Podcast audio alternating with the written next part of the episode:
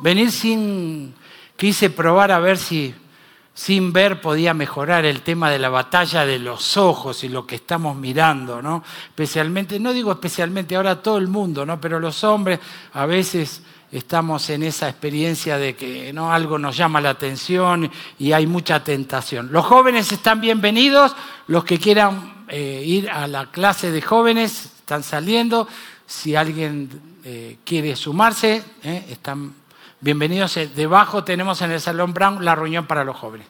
¿Ok? Damos la bienvenida también a la gente online que tenemos en la iglesia a través del Facebook y que Dios los bendiga también en esta mañana. Muy bien, tengo que empezar, si no, no me alcanza el tiempo. Siempre me pasa lo mismo, ¿por qué será? ¿Usted corre con el tiempo? Esa es otra batalla para otro día. Pero hoy, ¿saben de qué vamos a hablar? Me pidieron a mí que soy el más callado de los pastores y humilde. Claro, que tengo que hablar de la batalla de la boca. y en el primer culto me puse una cinta, pero bueno, estaba un poco complicado, ¿no? Pero a veces uno quisiera por momentos tener una cinta y no decir ciertas cosas. O a veces quisiéramos retroceder la película para borrar algo que dijimos que ya se dijo y luego causó un efecto, ¿no? Con la esposa pasa eso, yo no sé por qué. Yo digo algo y ella se toma para otro lado, pero yo no quería hablar de eso. Pero ella interpreta así. Y después terminamos en una discusión y no sabemos por qué, dónde empezó eso, pero fue alguna palabra. Yo creo que todos tenemos eso, ¿no? ¿Usted sabía que tiene un botón, el disparador? Y ahí dispara en un montón de cosas que vienen, ¿no? Y a veces yo le aprieto el de Anita y Anita me aprieta a mí ese botón y terminamos en una discusión que no quisiéramos haber tenido, ¿ok? Y a veces alguien me aprieta el botón, yo no sé cómo, pero también, ¿no? Y, y a veces pasa en el carro, o a veces, no, hay, escenario. En todos los escenarios esto sucede. Hay una gran batalla con la boca, pero hay una solución. Como dimos una solución para los ojos, hoy quiero en poco tiempo, porque tenemos los bautismos, ¿no? Vamos a, a tener, me están llamando y no puedo atender ahora. Y entonces vamos a ver hoy cómo tener un nuevo cántico. ¿Tienen la Biblia ahí? Si no tienen la Biblia, puedes buscar una aplicación que se llama YouVersion o alguna de esas, Salmo 40, vamos a abrirlo allí y vamos a comenzar nuestra meditación el día de hoy en el Salmo 40. ¿Ok? ¿Lo tienen? Es un salmo muy bonito, ¿no? Yo lo voy a leer en la versión Reina Valera. Está la hay otras versiones del lenguaje actual, hay muchas oportunidades diferentes para leer esto. Pero acá estamos Dice así, Salmo 40, Salmo de David, pacientemente esperé a Jehová y se inclinó a mí y oyó mi clamor. ¿no? Y a mí me encanta sacarle jugo a cada parte, ¿no? pero pacientemente esperé. A veces la respuesta se demora un poco con Dios y uno está ansioso porque está él, este salmista está en problemas. Pero dice, pacientemente esperé o sea, él pidió a Dios y luego dijo, voy a esperar a que Dios responda. Y luego dice esa figura tan hermosa, y él se inclinó a mí. No siempre tenemos un Dios allá arriba, a veces un Dios un poco que está ocupado, o un Dios que de pronto es medio anciano, no con barba, ¿no? a veces lo, lo ponen así, un Dios que no es muy ejecutivo, o que no es muy diligente o no tiene la energía, no sé, como sea que sea el Dios que algunas personas tienen, es un Dios que no, no puede escuchar. Pero este Dios se inclina, ¿no? Y pensamos en un Dios creador y todo lo que vos quieras, y Dios está en su trono, pero este Dios quiere tener que ver conmigo, que soy nada. Y no solo él quiere tener que ver conmigo, sino que se inclina, ¿no? Como que hay una actitud de disposición de tener esa relación que se llama comunión. Todos tenemos la oportunidad de tener comunión, tener esa unión con Él. Y todos sabemos por qué podemos. Hay una sola razón porque el ser humano, lejos de Dios, enemistado con Él por el pecado y todo lo que hacemos, Hay un solo camino y es lo que Cristo vino a hacer en el mundo para atraernos y reconectarnos. La oportunidad de tener una nueva vida, una nueva naturaleza. Cristo, lo, hablamos el otro día, despojados del viejo hombre, dice, el cual está viciado, y revístanse del nuevo, creado en Cristo Jesús. Hay una nueva naturaleza y una nueva oportunidad. Pero este salmista, o este hombre, está, David, está diciendo, y me hizo sacar, ¿no? Él se inclinó, oyó mi clamor y me hizo sacar del pozo de la desesperación, del lodo cenagoso, del pozo de la desesperación y el lodo cenagoso. ¿Qué figura tenés? Es una figura verbal muy fuerte, ¿no? ¿Estuviste allí alguna vez en el pozo de la desesperación? ¿Tuviste en el en el pozo donde parece que no hay cómo salir porque es un pozo de lodo, pero no es un, es un lodo pegajoso. Es como una arena movediza y a medida que te querés mover te enterrás más. ¿Tú pensaste, pasaste, experimentaste algo así alguna vez en tu vida? El salmista lo dice claramente y me sacó de ahí, me sacó del pozo de la desesperación. Eh, yo creo que las enfermedades contemporáneas. Yo no sé si antes la gente no tenía estrés.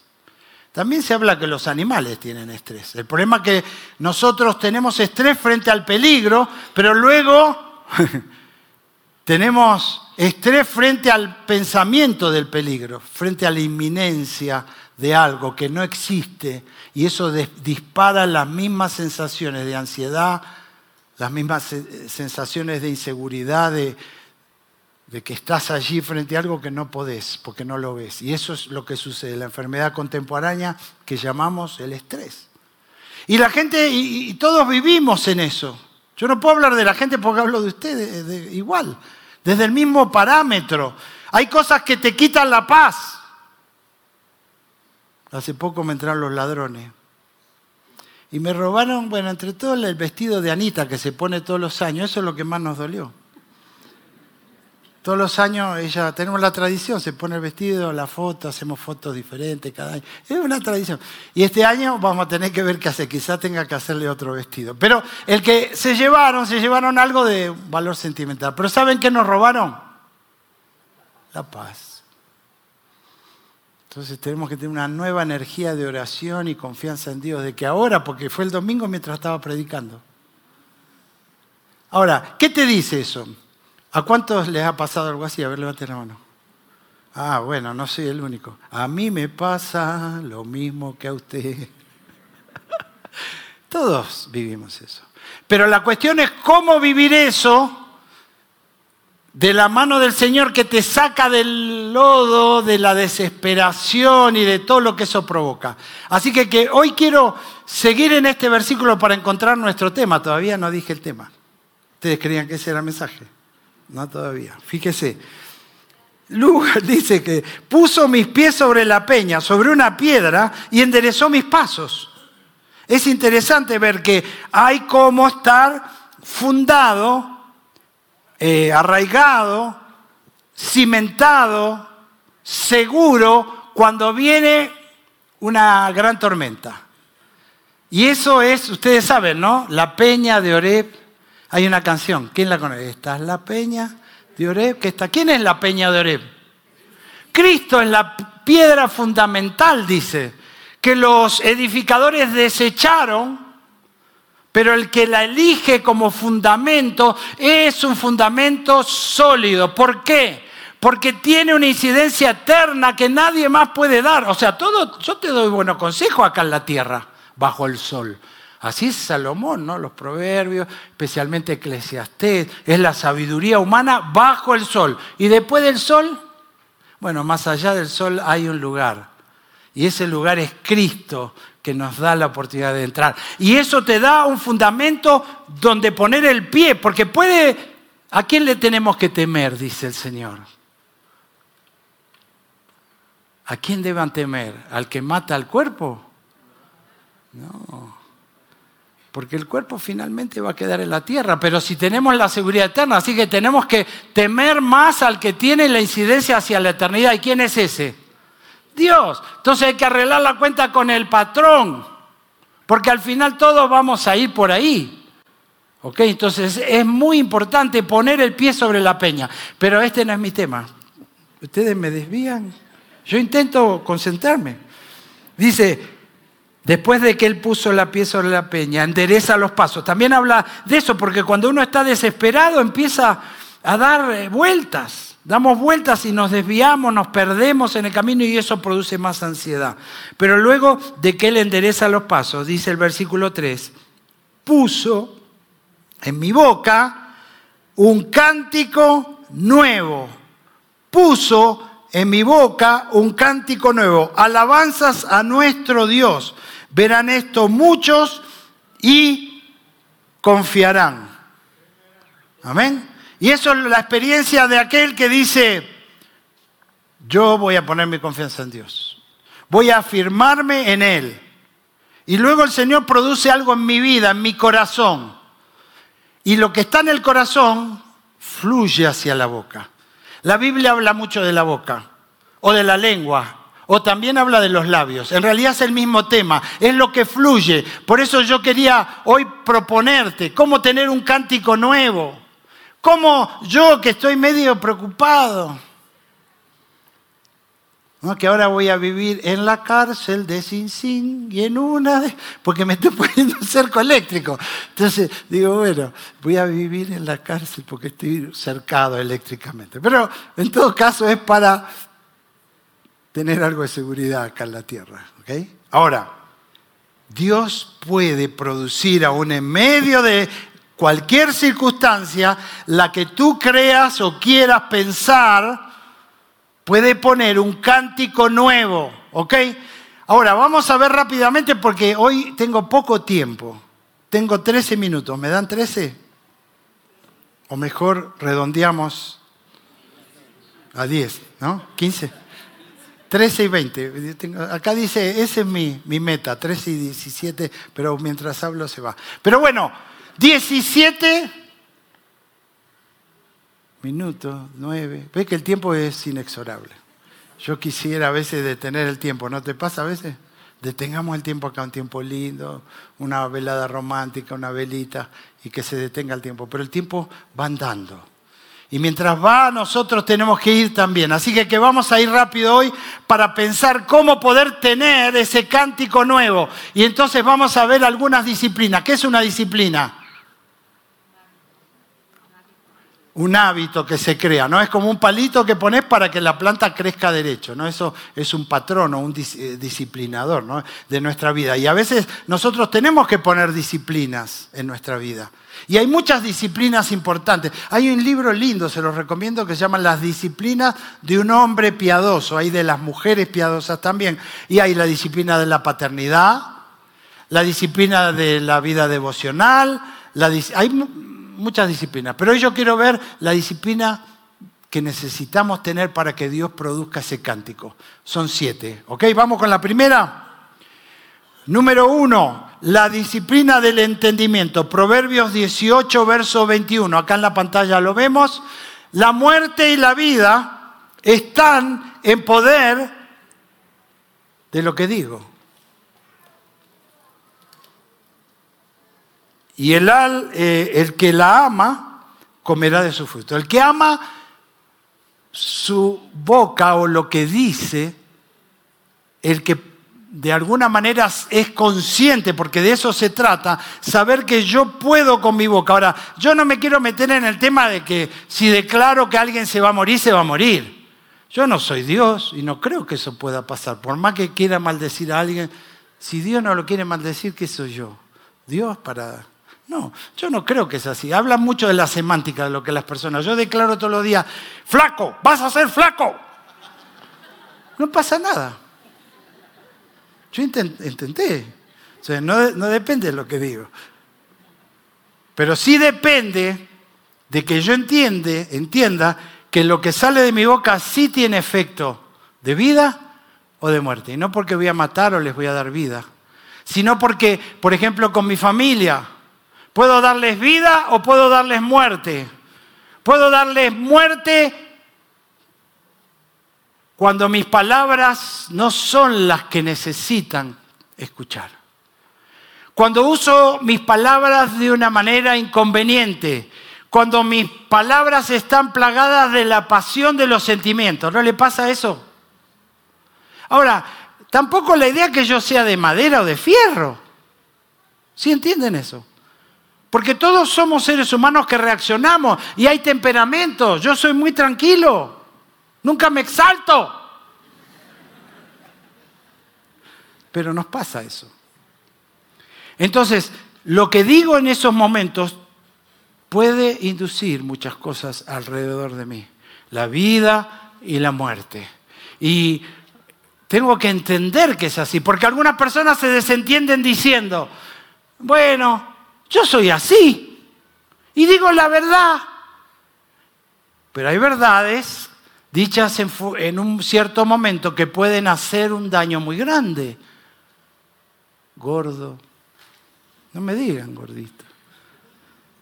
Bueno, no, hay personas que luchan con eso, con la autoestima. Entonces, si vos le decís gordo, en Estados Unidos no sé qué le pasa con la gordura, porque no hay ningún gringo acá, ¿no? Acá el Henry, que es rubio, es de Dinamarca, que ellos no tienen este problema porque los vikingos comen bien. Pero en Estados Unidos, mi hijita me dice, no digas gordo acá. ¿Pero por qué? ¿Qué mal hay de gordo? No se dice eso. ¿Y cómo se dice? Chovi. Es una manera cariñosa de gordito, no sé. Pero las palabras pueden ser inconvenientes y pueden producir vida o producir muerte. Yo quisiera saber cómo tener palabras que hagan el bien y no el mal. Y de eso se trata, así que, tenemos que entender en primer lugar. Número dos, la disciplina de regular. Dice Proverbios 10, 19. En las muchas palabras no falta el pecado, mas el que refrena sus labios es prudente. Me dan la receta de esta porque esta me cuesta un montón a mí. Cuando yo estoy apasionado y comienzo a hablar y hablar y hablar, me cuesta, digamos, muchas palabras puede de alguna manera estar eh, descontroladas. Porque dices demasiado y en medio de eso no falta la ofensa y no falta la mala intención o el, lo que surge de mi corazón cuando hablo de los amigos de lo ajeno. Pobres, por ahí. Ojalá se hayan llevado una de las tantas Biblias que tengo.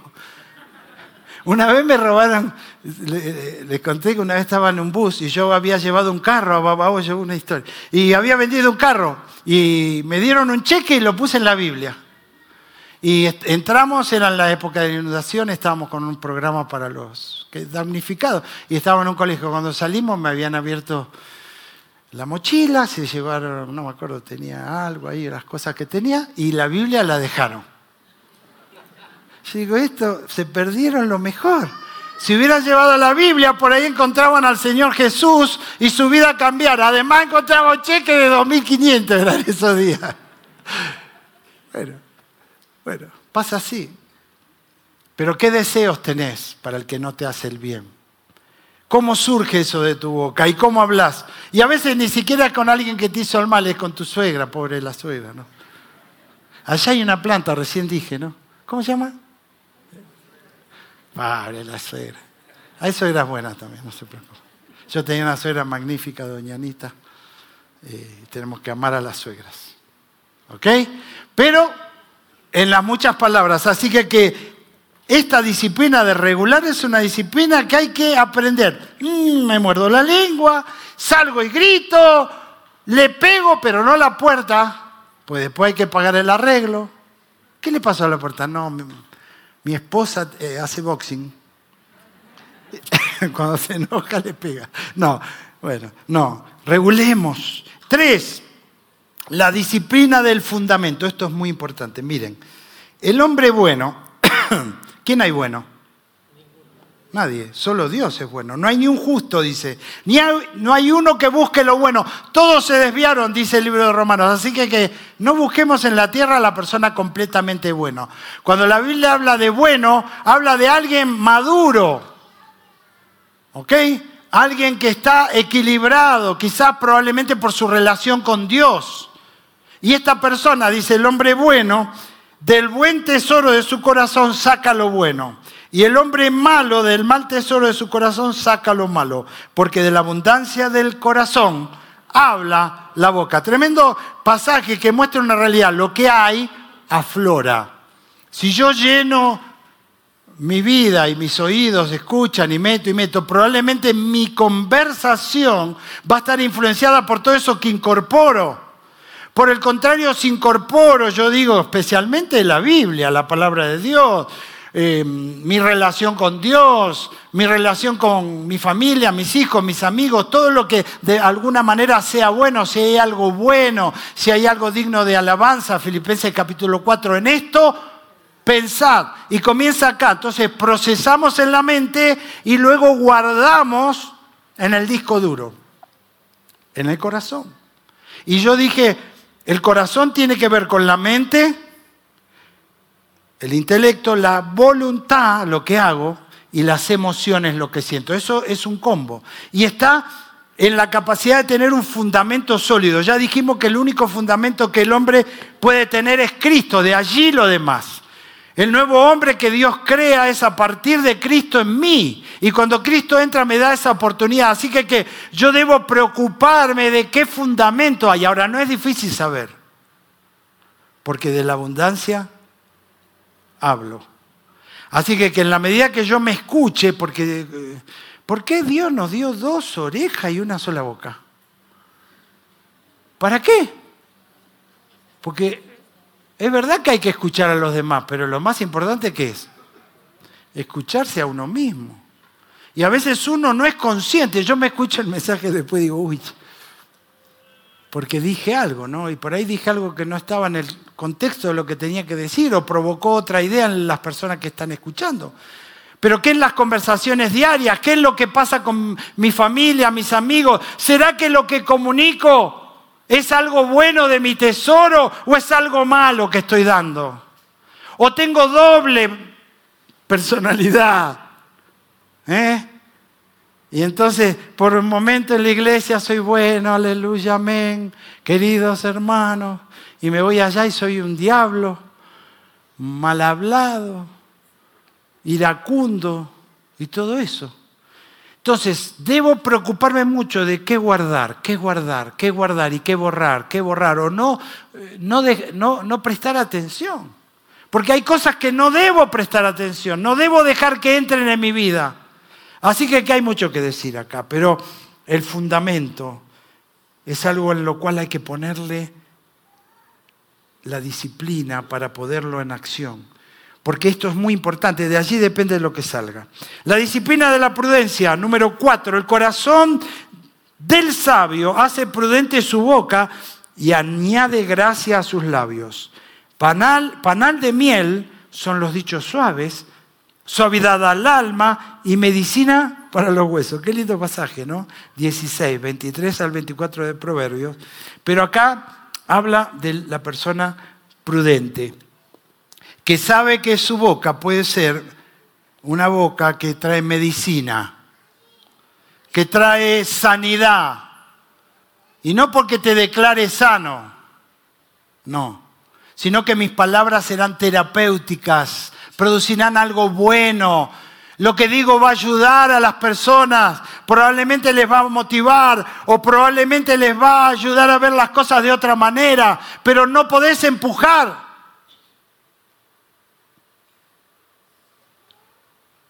Tenés que usar las palabras correctamente, con prudencia, para que las palabras lleguen a cumplir el propósito que debe estar en el corazón de sacar lo bueno y decir, quiero que esta persona le haga bien lo que le digo. Esa acción va a producir algo bueno, medicina, suavidad al alma, dichos suaves, Tremendo, la disciplina de la prudencia. Número cinco, la disciplina del pastoreo. Los labios del justo apacientan a muchos, mas los necios mueren por falta de entendimiento. ¿Qué, qué nos dice? ¿Qué es un pastor? ¿Qué hace un pastor? Guía, muy bien. Salmo 23, ¿no? Me guiará por sendas de justicia. Siempre el Salmo 23 es maravilloso y es Jehová es mi pastor. Entonces, ¿qué hace? Me guía por la senda. Ahora, ¿cómo guía el pastor? Dando ejemplo. Saben que los pastores de ovejas y de vacas no son iguales. Yo soy más de vacas y soy medio así como las vacas. ¿Cómo va el, arriero? Arriero se llama, ¿no? Un chagra, acá hay alguno de machachi. Entonces allá van de atrás con la picana, picando las vacas para que camine. En cambio el pastor va adelante y las ovejas le siguen. Es un lindo ejemplo. Pero este pasaje nos dice que hay una disciplina de los labios que apacientan, que pastorean a muchos. ¿Qué quiere decir? Que en primer lugar son de ejemplo, van delante, tienen que ser visibles. ¿Es un padre ausente o presente? Presente. ¿Es una madre rezongona o una madre estimuladora? Qué difícil, ¿no? Porque la madre es la que hace la peor parte, la tarea sucia de corregir, porque está ahí, bueno, pero en todo caso no, no es el tema de ahora, pero sí el hecho de estar de ejemplo, estar delante es ser visible y tener ejemplo. Además, pastorear quiere decir, además de guiar, ¿qué más? Me guiará por senda de justicia, dice eh, Jehová mi pastor, nada me faltará, en lugares de delicados pastos me van a descansar, pero ¿por qué ahí? Porque hay comida. Entonces, sí es importante que en nuestro hablar sea un alimento bueno, que yo alimente a las personas que me escuchan, especialmente los que me escuchan seguido, porque no es que tengamos una gran discusión, eh, como yo que estoy delante de ustedes, no, ¿qué pasa en casa? Con los que me escuchan en mi casa, ahí es donde se verá que no haya doble personalidad que no haya doble discurso. Es el mismo discurso, pero yo tengo que ser consciente que soy alguien que está pastoreando. Seis, tiempo, ya me voy, esta mañana. Los labios del justo saben hablar lo que agrada, mas la boca de los impíos habla perversidades. ¿Ok? La boca de o los labios de los justos saben hablar lo que agrada y es la disciplina de caer en gracia. Porque a veces nosotros tenemos que entender de que las personas no ven que le caigo bien o le caigo mal. Depende de cómo entras, qué decís. Y a veces uno entra de una manera y de pronto te hacen una, te caen las persianas ante las personas. Y a veces pasa eso, que vos querés entrar, accesar a una persona en una conversación y de pronto, track, se cierra, porque vos estás usando palabras inconvenientes. No estás buscando hallar gracia. Hallar gracia es la clave en la vida. Yo muchas veces he orado, Señor, dame gracia ante las personas que me escuchan. Dame gracia ante Anita, cuando tenga que decirle algo que ella no ve y yo quiero ayudarla, pero no quiero ofenderla, ni trabarla, ni apretarle el botón. Eh, es como una bomba. ¿Qué cable corto, el amarillo o el verde? Entonces, si corto el verde por ahí, explota. No, mejor veamos, a ver, no habrá otro cable. Entonces, uno tiene que tener en mente que lo que tiene que lograr es hallar gracia ante las personas. Y no porque vivimos para los demás, pero en realidad sí es una, eh, una clave importante en nuestras relaciones, que yo halle gracia en las personas que me escuchan. ¿Y quién cree que te hace caer en gracia? ¿Y a quién cree que tenés que orar cuando querés lograr eso? El Señor. Haz resplandecer tu rostro sobre mí.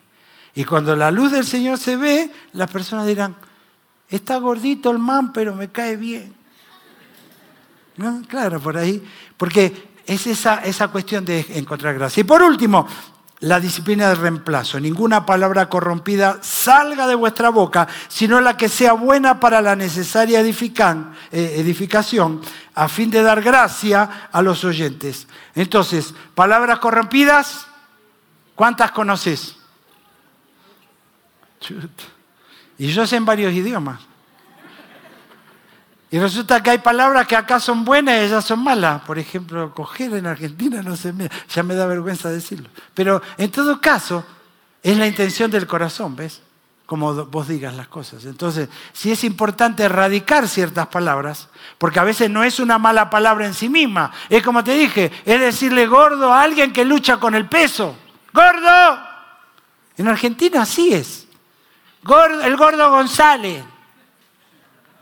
Gordo, vení. Y son así, son todo hirientes. El narizón, ñato. El patucho, petizo le dicen allá. Lungo, el largo. El flaco, el flaco. Un poco oscuro son todos negros allá. Negro, vení. Y entonces, pero a veces al que le cae, le cae mal. Ninguna palabra corrompida. Si vos sabés que esa persona hay algo que no le ayuda, dile lo diferente, cómo Dios lo ve. Y esa es una buena manera. Es decirle a las personas cómo Dios los ve, cómo Dios te ve. Dios te ve bien, te ve santo. Te ve con un proyecto y un plan, con un futuro. Dios tiene lo mejor. Lo mejor está adelante, ¿no? Como decía, ¿te acordás del pastor que siempre decía, no, lo mejor está por venir? Que estaba acá, ahora está en, bueno, se me fue el nombre, pero... Byron, el pastor Byron. Siempre lo mejor está por venir. Y declarar eso ayuda a las personas. Amén. Siete disciplinas para poder tener un cántico nuevo. Me voy habiendo demorado cinco más. Pero ¿qué les parece si oramos al Señor? Ahí donde está. Señor, ayúdanos a que los dichos de nuestra boca y la meditación de nuestro corazón sean gratos delante de ti, oh Señor, y ayúdanos con este cántico. Lo rogamos en nombre de Cristo Jesús, nuestro Señor. Amén. Dios los bendiga, que sigue